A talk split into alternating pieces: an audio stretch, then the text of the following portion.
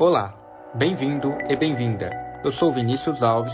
E eu sou Bruno Marquezine. E no episódio de hoje vamos entrevistar Paulo Silveira, CEO da Lura. Contaremos também com a presença de Gabriel Rocha, aluno da FATEC, para comentar sobre inovação e as mudanças que a tecnologia vem causando no mercado de trabalho. Antes de tudo, Paulo, é, muito obrigado pela presença, por ter aceitado o nosso convite eu queria que você contasse um pouco da sua trajetória e qual foi a sua motivação, objetivo para criar a Lura. É, obrigado, Vinícius Bruno Gabriel, pelo convite. É, eu sou Paulo Silveira, eu sou formado em computação. É, eu estudei computação, fiz mestrado na área também e sempre estive muito próximo de, de educação. Né? Eu tenho pais educadores envolvidos, professor, assistente social, envolvido em educação de diversas formas. E, e quando optei por, por computação, comecei em engenharia, depois migrei para ciência da computação, lá na USP, que são institutos diferentes, é, já tinha um pouco o sonho de, de trabalhar no meio acadêmico, de ser professor universitário, de pesquisar, de conversar, debater, palestrar. E então isso foi no. Eu terminei a faculdade no começo dos anos 2000. E naquela época a internet era incipiente, é, e vídeo então era inexistente. E, e, lá a gente montou, entre amigos de faculdade, um, um site que chama guji.com.br. É um, é um grupo de usuários, é um fórum. Um fórum de debate. Então hoje você tem esses espaços aí, é, seja no Facebook, ou um grupo de WhatsApp, ou no Yahoo Respostas, ou um Discord particular, eh, etc., é, que inclusive centralizam muito os usuários, antigamente isso era diferente. Na internet, os fóruns, os ambientes, os grupos de discussão, eles eram bastante pulverizados, descentralizados. Acho que hoje volta um pouco essa descentralização. Mas o Facebook e a Respostas comeu muito, né? Acho que hoje que isso diminui de volta. E esse, e esse fórum foi o pontapé inicial. Tanto esse fórum quanto o meu TCC na, lá na USP, que foi de fazer um sisteminha de gerenciar exercício, entrega e notas dos alunos da computação, que acabou sendo usado em outros institutos. Algo rudimentar como Moodle, né? como um LMS, é, bem rudimentar na época. E, e desde então eu, eu, decidi que queria trabalhar com, com educação, ensinando, palestrando, sempre fui muito ativo. Mas era um trabalho paralelo, né? Então eu trabalhava em consultoria, de programação, de, de desenvolver software. E depois eu e meu irmão a gente funda uma escola tradicional, eu chamo de tradicional porque ela era presencial, com computador e mesa, como esses ambientes que nós estamos gravando agora. E, e que cresce normalmente, chama, chama Kaelon, é o espaço que, que a gente tem. Agora na pandemia é um pouco mais complicado, obviamente. E, e em 2011 a gente decide ir para online, porque a gente vê uma provocação do meu irmão, que estudou matemática, não chegou a se formar lá. E ele falava, poxa, o mundo inteiro está indo para esse lado, né? É, o mundo inteiro está indo para esse lado, então por que, que a gente não aposta mais no, no online, no, nos vídeos e, e, etc. Mas naquela época era bem loucura, né? O, o YouTube tinha dois anos, ninguém tinha. O smartphone é, tinha um ano, dois anos do, de iPhone. Android era ainda é, muito pequeno, é, então ainda tinha celular Nokia, então ainda era um pouco sonho para a gente apostar. Em 2013 a gente vê que começa a engatar que pode existir um ensino de alguma qualidade no online, óbvio que ainda tem todos os seus desafios e, e o, o, envolvimento, engajamento no presencial é muito diferente, mas em 2013 a gente resolve pegar essa experiência que a gente estava fazendo online com a Kaelon e a gente resolve criar uma marca, né, fazer um spin-off, criar uma marca própria, porque a gente sabia também que o público era diferente. O público era. Depois a gente viu que não era tão diferente, mas a gente imaginava que era diferente. Ah, o público é mais jovem, quer se comunicar assim, usa mais o celular, usa menos, prefere assíncrono, prefere síncrono, prefere mais longo, mais curto, mais profundidade, menos, etc. A gente foi vendo e criando um tom, um tom de voz, um mecanismo, uma rede de, de influenciadores, o marketing, os professores, quais que eram todas essas regras. Então a Lura nasce desse, desde lá de trás, quando a gente gostava de trabalhar com comunidade na faculdade e de educação, até para, olha, tem um mecanismo moderno que dá para a gente ensinar com online e, e, com tudo mais. E acaba combinando na Alura, que agora tem série, vai fazer oito anos. Bom, bom dia, Paulo. Bom dia, Paulo. É, eu sou o Gabriel, né, como, como o Vinícius já apresentou. E, bom, eu também, eu sou estagiário, né, como ele também falou, e eu também sou um javeiro. Então eu já usei bastante o Gucci, que, que você ah, que sabia que você tinha fundado. Que legal. É legal saber. E, bom, uma pergunta que eu tenho para você é que é uma, tem uma, meio que uma polêmica, né, envolvendo hoje em dia a nossa área, porque tem muita gente que fala que ah, você tem que fazer faculdade, outras pessoas, outras pessoas falam, não, você consegue fazer um curso, você consegue se formar, você consegue arranjar emprego sem fazer faculdade, e tem gente que é contra a faculdade, tem essa, essa questão. Como você enxerga isso? Você enxerga que a faculdade é um passo importante para você se tornar um programador? Ou isso está se, tá, tá mudando bastante, assim, com, com plataformas como a Alura, como as concorrentes, tipo a Udemy, essas outras das plataformas de curso. Como você enxerga essa, essa tendência do mercado aí? É, eu acho que são, acho que o papel da faculdade não é criar pessoas que saibam usar tal tecnologia para que o mercado de trabalho possa contratá-lo. Não é só isso, né? O, papel da universidade é muito maior que isso. Então é um ambiente de experimentação, um ambiente de extensão, um ambiente de, de cultura e de conhecer, de você ter crescer seu espírito crítico, é, acho que é um, uma proposta diferente. É claro que eu entendo que também tem que, tem que existir algum pragmatismo e ficar muito desconexo do que as pessoas colocam como mundo real, talvez tenha seus prejuízos. Mas o objetivo da faculdade não é, é estude aqui porque o meu objetivo é você ganhar um emprego, é te formar como indivíduo, como cidadão, como ser pensante. Tem uma série de coisas que eu nem sou expert para falar esses conceitos. Mas eu acho que nas áreas mais técnicas a faculdade realmente não é necessária para você entrar na carreira, nem para você desenvolver muito longo termo, mas é um pode ser sim um passo importante, um diferencial, não o certificado em si, né, não o diploma, mas o diferencial de você ter um conhecimento mais aprofundado em umas áreas que às vezes algumas pessoas têm menos, menos profundidade, seja por causa de oportunidade, seja porque não, não deu atenção, seja porque o, o dia a dia do trabalho engoliu e aquilo acabou não sendo, não sendo usado, né? Então, tanto que algumas pessoas até falam isso, né? No nosso meio, na Lura, a gente tem até, a gente tem embasamento de ciência da computação, de matemática, a gente tem cálculo, e algumas pessoas falam, pô, eu tô na Lura justo porque é super legal, tem as coisas mais modernas, por que, que vocês têm cálculo? Porque a gente enxerga que é sim, é sim importante, é relevante e é um, um diferencial é, que o profissional pode dar. Óbvio que depende do momento, tem todo um mecanismo de como encaixar isso, como provocar essa, essa necessidade, trazer de uma forma mais lúdica, menos, menos ranzinza, não sei assim dizer, menos old school. Tem esse desafio, acho que as faculdades também têm. Mas acho que são, são objetivos diferentes. Né? A gente quer lançar nossa faculdade, quem sabe, ainda esse ano, e que também teria uma proposta tecnólogos, né? Tecnólogos, começar com, com o pé no chão, que a gente encara que é uma outra coisa, né? Um outro momento, um outro público de, de o que está que tá querendo para a vida. É, é, por mais que Google, Facebook e Netflix falem, olha, a gente não precisa de diploma, quem está lá resolvendo os problemas mais complicados, normalmente tem esse diploma. Inclusive tem um, vários deles, inclusive tem doutorado, tá? Então, é, não que seja o diploma que fez isso, é óbvio, né? Você ter o diploma não vai te levar lá. Mas é, tem alguns conhecimentos que na universidade é mais fácil de você se envolver e obter. Fora dela, dá? Dá, sem dúvida, na nossa área, sem dúvida. Eu acho que vai ser um pouco mais complicado. É, Paulo, só para fazer um comentário rapidamente, é, em jornalismo também tem muito isso, né, do Assim como a gente tem muitas pessoas que falam, nossa, vocês né, fazem universidade, vocês são jornalistas, né? Não precisa de universidade. Então é, é complicado isso aí também. É, mas agora, indo para a pergunta, eu queria falar de um projeto que a Lura iniciou, né, que é chamado Alura Start, que ela oferece é, aprendizado em programação para os alunos do ensino fundamental, né, 1 e 2.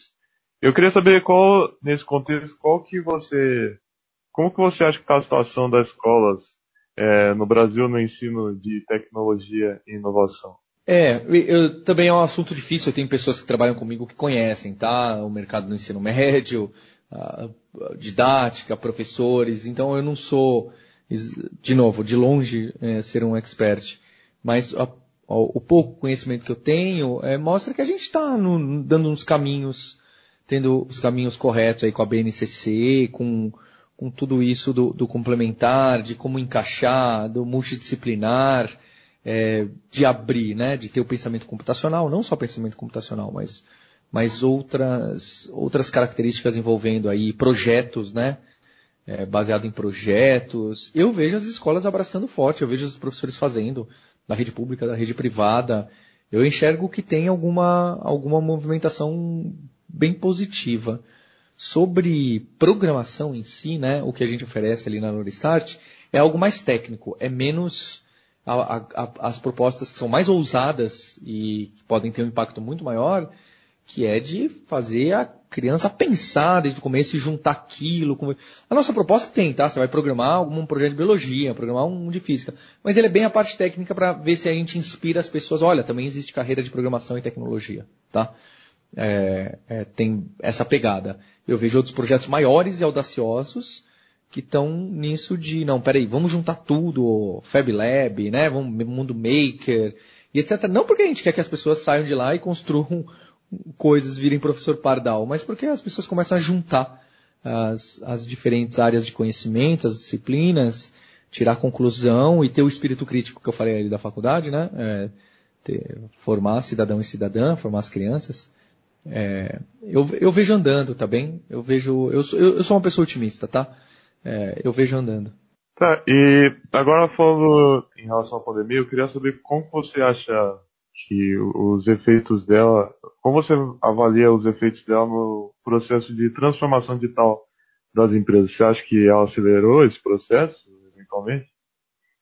É, não sei exatamente se transformação digital, mas é, algum embasamento digital, sim, certamente. O trabalho remoto, com certeza, esse está sendo atingido fortemente, porque é, não só acelerou, como mostrou que é possível, como várias empresas como a nossa, tá? Com exceção das coisas presenciais que a gente ainda precisa ter de curso e futuramente de faculdade, a gente virou inteiramente remota, né? A gente chama aqui de remote first, né? Então a, sua primeira opção é fazer reunião remota, trabalhar remoto. O, o escritório vai existir, agora tem todas as restrições, mas mesmo depois vai existir como ponto de suporte, ponto de encontro. Não o contrário, né? Não o contrário que costumava ser Olha, você vem aqui quatro vezes por semana, três, às vezes você pode ir em casa. Não, é, é, a prioridade é o remoto, não é o presencial. Então isso é óbvio que empresas de tecnologia têm uma grande vantagem para adotar isso. Empresas que têm atendimento, serviço direto para o cliente, é, fica muito mais complicado, mas elas também estão encarando e vendo que, que dá para acontecer. Então eu não chamaria isso de uma transformação digital, pelo menos nas nossas, mas é, tem uma transformaçãozinha também nas pequenas empresas que precisaram se virar é, para serem encontradas, serem consideradas, entregarem, poder trabalhar com alguns colaboradores remotos, algumas não conseguem, né? É, algumas pessoas não conseguem trabalhar remotamente, infelizmente. E então tem. Aí nessa parte exatamente o que vai ficar mais, ficar menos, né? Quando alguma, o planeta começar a girar ao normal, vai ter o delivery vai perder um pouquinho, vai Sabe? Isso aí ainda não está claro. Agora o trabalho remoto para mim é, tudo bem, pode ser que a gente volte um pouquinho para o escritório, mas é, ele vai, o salto que ele deu, grande parte vai ser mantido. Eu vejo especial no trabalho remoto. É, antes eu tinha funcionários de quatro estados diferentes. Passado um ano eu tenho de 12 estados diferentes e, e só vai aumentar, né? Paulo, em 2019, o Índice Global de Inovação, ele colocou o Brasil na quinta posição é, entre os países da América e do Caribe. E na última, comparado aos integrantes é, do BRICS. Na sua opinião, por que o Brasil ocupa posições tão baixas no quesito de inovação e quais as empresas que você avalia que são referências aqui no país que estão fazendo um bom serviço? É, aí também vocês estão me considerando muito, tá bem? É, eu nessa parte, o que eu enxergo, né? Eu tenho algum contato com a Rússia por causa da família, da família da minha esposa, da Ucrânia, e acompanho um pouquinho da China por causa de investidores, etc. Mas eu não conheço.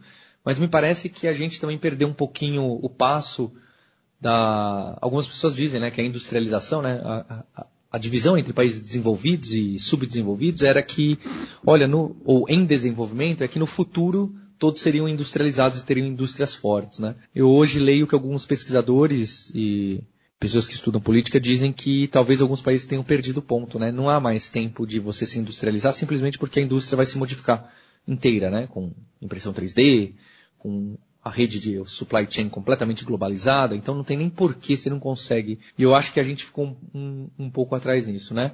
Então a Índia criou o polo de serviço de tecnologia muito forte, a China é já o exemplo da industrialização total, e, e a Rússia tem muito forte na ciência e a gente ficou patinando no commodity. É, nos, que tem sua vantagem, é óbvio que tem, cria uma indústria, cria empregos, mas tudo aquilo que a gente estudou quando a gente era pequeno, né? O valor agregado, a commodity, o preço, você não tem como, como lutar, é, manufaturado, não dá para você fazer direito. Então, acho que a gente, acho que o Brasil fica complicado nessa situação já que nós temos abundância em recursos e em commodities, talvez a gente tenha ficado acomodado, não bem acomodado, mas a gente cresceu aí, né? Acho difícil falar que foi um total erro, talvez lá atrás, né? Mas hoje, como, hoje nos últimos 10 anos, o que, que é possível? Eu acho que ainda talvez um polo de serviços para fora com tecnologia possa fazer sentido. É o sonho, inclusive, de alguns secretários de educação do, do país. É o sonho de muita gente, de concorrentes meus, né? É, eu acho ótimo. É, o quanto a gente vai conseguir isso de poder oferecer em larga escala e mudar a realidade de jovens, eu não tenho muita certeza, tá? Eu acho que certamente dá para mudar de muita gente. Agora, na escala que a gente quer para ter um impacto positivo que a Índia acabou tendo, ou até outros países, né? Polônia, Ucrânia, o leste europeu muito forte em exportação de serviço, mas eram países que têm uma tradição na, na, no investimento em educação e ciência muito mais forte que a gente. Acho que agora a gente abriu os olhos durante vários momentos da, da história dos últimos 20 anos, mas eu, eu, não consigo dizer como a gente vai se posicionar, ou que espaço a gente pode ocupar, gostaria que a gente ocupasse esse. Porque esse tem muito espaço, né? Não só para o Brasil, para vários países. Bom, Paulo, é, é, só complementando também o que você falou, é, a programação, a área de tecnologia mudou bastante a minha vida também, porque eu vim de escola pública, consegui uma bolsa de, de estudo numa escola particular e eu estudei lá até o final do ensino médio. E eu vi que essa área tem muitas oportunidades. Uma pessoa como eu que mora aqui na periferia, num lugar que você não pensa que vai ter, que as pessoas acham que não tem gente que estuda, nem, nem quer nada para aprender. E eu vejo que essa área é bastante democrática, assim, né? Você estuda e você tem oportunidades, e se você se estudar bastante, você consegue uma, uma oportunidade de mudar de vida. E, bom, eu queria fazer uma pergunta para você em relação a uma coisa que é mais a nossa área também, que é em relação ao, ao low code e no code, né? Porque eu vi, também tem, esse, tem essas questões aí do tipo, os programadores mais antigos, eles, eles acham que, ah, se você arrasta, arrasta a caixinha, você não é programador. Se você escreve pouco, você não é programador. E como é que você enxerga essa, essa, não sei se pode considerar uma inovação, é, essas plataformas que permitem a usuários que não conhecem tanto é, criar um site como o WordPress, coisas desse tipo.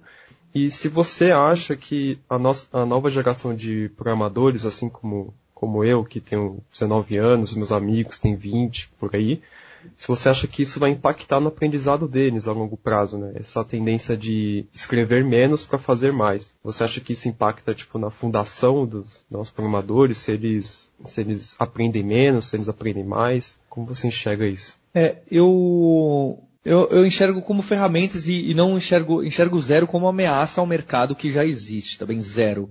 O que acontece é a demanda é tão grande que ferramentas vão sendo criadas em cima de ferramentas, abstrações em cima de abstrações.